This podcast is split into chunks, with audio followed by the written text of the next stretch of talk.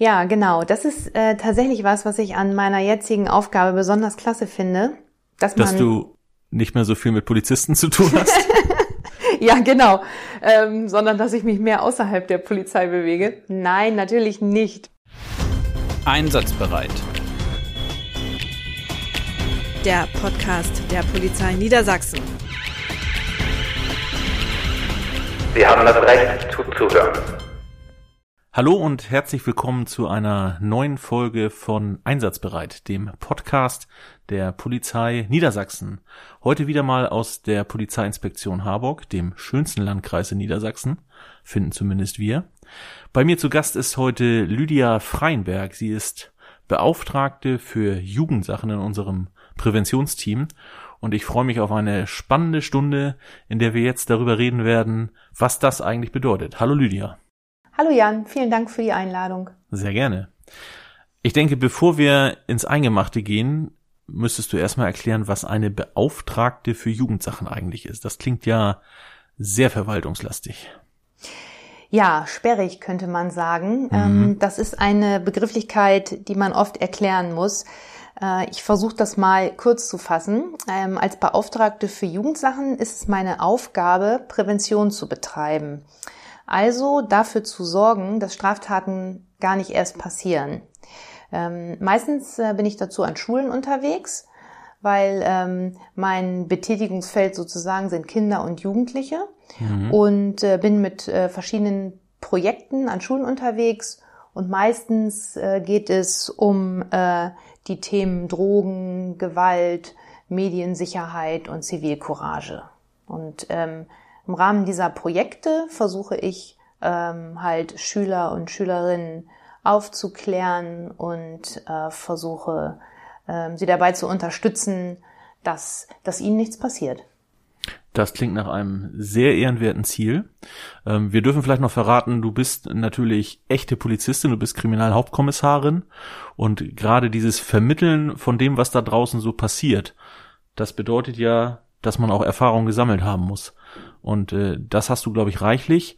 Ähm, du bist ja nicht ähm, erst seit vorgestern bei der Polizei, sondern schon eine ganze Zeit und hast schon äh, verschiedene Dinge gemacht und erlebt, bevor du Beauftragte für Jugendsachen wurdest. Genau, ich bin schon seit 1992 bei der Polizei, also viele, viele Jahre. Und ähm, die meiste Zeit meines beruflichen Lebens habe ich äh, als Ermittlerin verbracht und habe auch da schon mit äh, Jugendlichen gearbeitet und habe Jugendkriminalität bearbeitet, aber auch Drogendelikte und Sexualdelikte. Und äh, in den Jahren vor meiner jetzigen Tätigkeit ähm, habe ich noch ganz, ganz viele verschiedene Sachen gemacht. Ich war ein Jahr bei der Polizei Hamburg als Verbindungsbeamtin und danach. Verbindungsbeamtin, das ist schon wieder so ein Begriff, den, glaube ich, keiner so richtig versteht. Ähm, was hast du da gemacht? Ja, das war ähm, eine ziemlich spannende Sache. Ähm, Im Jahr 2015 hat die Polizei Hamburg eine Sonderkommission eingerichtet, die hieß Sonderkommission Castle, Castle wie das Schloss. Und ähm, das Ziel war es, in Hamburg die ähm, Einbruchskriminalität zu bekämpfen. Und da äh, das Bundesland Hamburg ja direkt an unseren Landkreis, den wunderschönen Landkreis Harburg grenzt, ähm, hat man äh, beschlossen, dass eine jemand also eine Verbindungsbeamtin, in dem Fall ich, ähm, nach Hamburg geht, damit man äh, gemeinsam äh, quasi äh, Täter ermitteln kann und Täterstrukturen erkennen kann, weil die Täter, die in Hamburg unterwegs sind äh, und Einbrüche begehen, natürlich auch bei uns im Landkreis unterwegs sind. Und damit da die, ähm, die Daten fließen können und die Erkenntnisse und der Austausch gewährleistet ist. Ähm, deswegen durfte ich dort ein Jahr mitarbeiten. Und das hat wirklich sehr viel Spaß gemacht. Und hat uns, glaube ich, auch ein Stück weit weitergebracht, denn tatsächlich war ja Einbruchskriminalität hier auch über Jahre ein echter Arbeitsschwerpunkt und äh, durch diese Tätigkeit ist die Zusammenarbeit deutlich besser geworden, auch für die Zeit danach. Das, das glaube ich auch, ja. Das war wirklich äh, klasse und einfach eine tolle Erfahrung auch. Hm. Aber ich äh, habe dich unterbrochen. Ja, äh, nachdem ich in Hamburg war, durfte ich für anderthalb Jahre eine Polizeistation leiten. Das war ähm, für mich eine sogenannte Personalentwicklungsmaßnahme, wieder ein neues Wort. Ähm, Das äh, sind so Maßnahmen, die Kollegen und Kolleginnen machen können, um äh, um sich personell zu entwickeln. Genau. Sehr schön. Aber jetzt bist du hier, jetzt bist du Beauftragte für Jugendsachen und darüber wollen wir natürlich sprechen. Du sagtest, dass du viel an Schulen arbeitest. Nun haben wir ja seit geraumer Zeit mit Corona zu tun und an den Schulen vor Ort arbeiten verbietet sich sozusagen. Ähm, das ist sicherlich eine besondere Situation. Wie sieht die aktuelle Arbeit aus bei dir? Wie kannst du mit den Schulen oder mit den Schülerinnen und Schülern überhaupt arbeiten und Kontakt aufnehmen? Ja, das ist äh, total schade, dass ich nicht mehr an Schulen sein kann. Es ist jetzt schon fast ein Jahr so, noch nicht ganz. Und ähm, also vorweg muss ich sagen, das fehlt mir auch sehr, weil dieser direkte Austausch zu Themen wie Gewalt oder ähm, Mediensicherheit, Cybermobbing und äh, halt verschiedensten Themen. Es geht natürlich am besten, wenn man vor einer Klasse steht und die Schüler und Schülerinnen auch sich trauen, was zu fragen und man so in den Austausch kommt. So, das geht nun nicht und ähm, mittlerweile ist es so, dass äh, ich äh, sehr viel digital mache und auch einige Sachen digital anbiete und äh, natürlich trotzdem den Kontakt zu den Schulen halte über die Schulleiter, Schulleiterinnen, ähm, Sozialarbeiter, Schulsozialarbeiter, Sozialarbeiterinnen, die eben äh, mit denen man sich früher direkt ausgetauscht hat, die dann anrufen oder mailen oder man geht in eine Videokonferenz. Hm. Welche digitalen Angebote gibt's da so aktuell? Also was ist im Moment so ein Thema, was dich beschäftigt? Ähm, Aktuell ist eigentlich, nicht eigentlich, ist das Thema Medienkompetenz im weitesten Sinne offensichtlich das große Thema. Also Medienkompetenz bedeutet ja, ähm, wie bewegen, wie bewegt man sich im digitalen Raum, in Videokonferenzen oder in Klassenchats und alles, was eben damit zu tun hat. Die meisten Anfragen von Schulen und auch von anderen Institutionen kommen im Moment eigentlich äh, zu dem Thema äh, Videokonferenzen, Klassenchats, also alle Medien, in denen Kinder und Jugendliche sich sozusagen online unterhalten. Das ist ja per se eigentlich etwas sehr Gutes und dadurch kann ja der Unterricht auch weitergehen und gerade zu Corona-Zeiten können die Kinder und Jugendlichen miteinander in Kontakt bleiben aber der Umgang damit fällt vielen eben schwer. Also damit meine ich, dass es zum Beispiel zu Cybermobbing kommt, dass ähm, kinderpornografische Bilder geteilt werden, dass un, unbefugt Nacktbilder verschickt werden. Also dass im Prinzip in dieser Kommunikation unter Kindern und Jugendlichen auf verschiedensten Plattformen Straftaten begangen werden. Und das scheint im Moment natürlich auch Corona-bedingt das Hauptthema zu sein, dass äh, wir eben versuchen aufzuklären und die Kinder äh, und Jugendlichen zu sensibilisieren, dass man im digitalen Raum oder auch in einer Videokonferenz so miteinander umgeht, als würde man in einem Klassenzimmer sitzen. Ich glaube, das, das ist ein ganz wichtiger Punkt dabei, ne? dass diese vermeintliche Anonymität oder Distanz äh, dabei eben keine Rolle spielt und man da nicht äh, Dinge tun darf, die man im echten Leben auch nicht tun würde ähm, sondern dieses Bewusstsein zu schaffen dafür, dass es immer noch dieselben Schülerinnen und Schüler sind um einen herum oder Mitmenschen, mit denen man bitteschön respektvoll umgeht. Genau. Und da versuchen wir natürlich nicht nur die Kinder und Jugendlichen zu sensibilisieren, sondern eben auch die Eltern. Eltern müssen natürlich, sollten mit ihren Kindern natürlich kommunizieren, wie man sich das zu benehmen hat in, in Videokonferenzen oder in digitalen Räumen. Nämlich genau so, wie sie es hoffentlich sonst auch tun. Und das ist tatsächlich das große Thema, weil eben aus dem Verhalten ganz oft Straftaten entstehen. Und vielen Kindern und Jugendlichen zum Beispiel aber das dann gar nicht bewusst ist, dass wenn sie zum Beispiel irgendein ähm, gewaltverherrlichendes oder pornografisches Bild in einem Klassenchat oder in einem WhatsApp-Chat bekommen und sie leiten das weiter, dass sie sich dadurch strafbar machen. Und das ist ähm, das Thema, was, was ich versuche äh, zu bearbeiten. Hm. Das ist, glaube ich, auch ein wichtiger Aspekt. Eben nicht nur äh, zu vermeiden, Opfer zu werden, sondern sich dann auch rechtzeitig Hilfe zu holen oder zur Wehr zu setzen, sondern tatsächlich auch zu verhindern, unwissentlich zum Täter zu werden. Genau, es, ist, es sind beide Seiten sozusagen. Und da kann man immer nur wieder aufmerksam machen und aufklären. Und in den allermeisten Fällen steht bei den Kindern und Jugendlichen keine böse Absicht dahinter, sondern es ist einfach eine gewisse Gedankenlosigkeit oder eine, eine gewisse Normalität, einfach auch alles weiterzuschicken. Und da muss natürlich sensibilisiert werden, dass zum Beispiel bei kinderpornografischem Material, dass dieses Bild, was weitergeschickt wird, dass, dass da wirklich etwas Schlimmes passiert ist, was auf diesem Bild dargestellt wird und dass es eben nicht nur ein Bild ist, was ich schnell mal weiterleite. Mhm. Tja, klingt nach einer großen Aufgabe und äh, die wird auch nicht kleiner in der Zukunft, denke ich.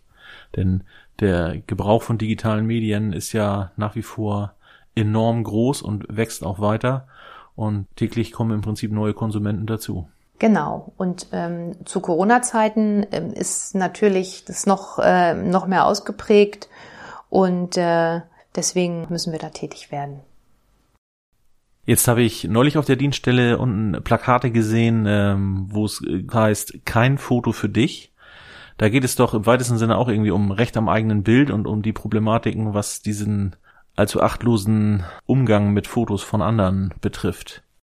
Genau, das ist äh, ein Projekt, das liegt mir wirklich ganz, ganz besonders am Herzen. Mhm. Und ähm, ja, die Plakate gibt es schon. Leider konnte ich aus den bekannten Gründen sie noch nicht in Schulen verteilen. Aber ähm, bei dem Projekt geht es tatsächlich um das Verschicken von Nacktbildern, ähm, was ja oft passiert, ähm, dass zum Beispiel junge Mädchen aufgefordert werden von äh, meistens jungen Männern ähm, ein Bild von sich zu machen, nackt und das dann zu verschicken, was äh, grundsätzlich ja auch nicht verboten ist und auch vielleicht in heutigen Zeiten einfach ein ganz normaler Prozess sein kann zwischen zwei Menschen, die ineinander verliebt sind. Aber leider kommt es oft dazu, dass ähm, diese Bilder dann einfach ähm, weitergeschickt werden, viral gehen sozusagen und äh, die, die Mädchen dann äh, stark darunter leiden und einfach auch große Probleme haben. Wenn dieses Bild zum Beispiel im Internet ist und ähm, sie deswegen ausgegrenzt werden, zu Unrecht natürlich, aber ähm, und Opfer oder Opfer von Cybermobbing werden. Mhm, also eigentlich eine sehr ernste Geschichte, die allzu leicht in Fahrt kommen kann. Wie wird denn da aufgeklärt zu dem Thema? Genau, ähm, dieses äh, Projekt, wozu es ja das schöne Plakat schon gibt, dazu gehört eine 90-minütige Unterrichtseinheit und äh, wo ähm, ich dann aufmerksam mache, beziehungsweise mit den Schüler und Schülerinnen erarbeite, ähm, was es für, äh, wo die Gefahr ist, wenn man jetzt ein Bild unbedacht in die Welt schickt. Ähm, einfach äh, wieder das Wort dafür sensibilisieren, was man mit seinen eigenen, wie man mit seinen eigenen Bildern, seinen eigenen Daten äh, umgehen soll. Aber das Projekt richtet sich ähm, nicht nur an Mädchen, sondern eben auch an Jungs. Zum Beispiel ähm, das Thema äh, Dickpick, also das äh, unerwünschte äh, Verschicken von, von Penisbildern was äh, eben auch ein Thema ist, was äh, eben Jungs manchmal machen, äh, was aber tatsächlich auch, wenn es nicht erwünscht ist, eine Straftat darstellt. Also im Prinzip alles um das Thema Recht am eigenen Bild, wie gehe ich mit meinen Daten um, wo lauern die Gefahren. Mhm. Jetzt hast du uns viel über Projekte erzählt, die an den Schulen selber laufen, aber du bist äh, doch sicherlich auch für die Jugendlichen direkt ansprechbar und zu erreichen. Wie äh, gelingt denen das? Ja, es ist mir auch wirklich wichtig. Ähm, man kann mich natürlich hier auf der Dienststelle erreichen oder per E-Mail, aber ähm, seit äh, ungefähr einem halben Jahr habe ich einen dienstlichen Instagram-Account, mhm. dem äh, auch äh, relativ viele Jugendliche folgen und wo man mich auch anschreiben kann und wo man mir Fragen stellen kann zu den Themen und wo ich natürlich auch äh, viele Themen erkläre, erläutere ähm, und ja, versuche transparent zu machen und verständlich. Ja, eine sehr coole Geschichte. Erzähl doch gerne mal, wie man diesen Account findet. Ja, also bei Instagram natürlich. Ähm, und der Account heißt äh, polizei.lkharburg.lf. Ah, wie passend. Ich denke, wir können die Adresse auch noch in den Shownotes äh, veröffentlichen. Dann können unsere Zuhörerinnen und Hörer das nochmal nachlesen. Ja, das ist auf jeden Fall eine ähm, sehr schöne Idee und ein guter Weg, den Kontakt zu haben und vor allen Dingen mal ein bisschen aus dem Nähkästchen zu plaudern. Und ich kenne den Account natürlich auch äh, gerne auch mal mit einem Augenzwinkern versehen. Also da ist nicht alles immer so ganz steif und ernst, wie man das von der Polizei sonst vielleicht gewohnt ist. Ja, diese Tätigkeit als, ich sag's nochmal gerne, Beauftragte für Jugendsachen, das ist ja schon etwas exotisch bei der Polizei und nicht nur, weil der Begriff so merkwürdig klingt, sondern weil du auch viel mehr als viele andere in ihrer dienstlichen Tätigkeit ähm, mit Partnern außerhalb der Polizei zu tun hast. Kannst du da nochmal drauf eingehen? Ja, genau. Das ist äh, tatsächlich was, was ich an meiner jetzigen Aufgabe besonders klasse finde. Dass, dass du nicht mehr so viel mit Polizisten zu tun hast. ja, genau. Ähm, sondern dass ich mich mehr außerhalb der Polizei bewege. Nein, natürlich nicht. Ähm, Dann bin ich ähm, beruhigt. Ja. Nein, aber äh, das ist, ähm, ich finde, eine sehr fruchtbare Zusammenarbeit ist mit ganz vielen Institutionen, zum Beispiel dem Kinderschutzbund, äh, dem Jugendamt, der Reso-Fabrik, den Jugendzentren, den Stadtjugendpflegern. Das sind alles Leute, die sich auch ähm, mit den Belangen von Kindern und Jugendlichen beschäftigen und äh, eben auch Prävention betreiben. Und wir haben hier im Landkreis ein wirklich tolles Netzwerk, so dass äh, zu vielen Themen ich nicht alleine vor einer Schulklasse stehe und äh, nur aus polizeilicher Sicht sage, wie schlimm alles ist und was alles verboten ist, sondern äh, dass äh, zum Beispiel auch äh, Schulsozialarbeiter oder Jugendamtsmitarbeiter äh, äh, oder eben äh, Mitarbeiter von Jugendzentren, dass wir zusammen dort auftreten sozusagen und ähm, ein Thema von allen Seiten beleuchten. Ja, Lydia, das klingt für mich nach einem total abwechslungsreichen und spannenden Job und ich habe so richtig das Gefühl, dass bei dem, was du da jetzt machst, du genau an der richtigen Stelle bist. Das freut mich total.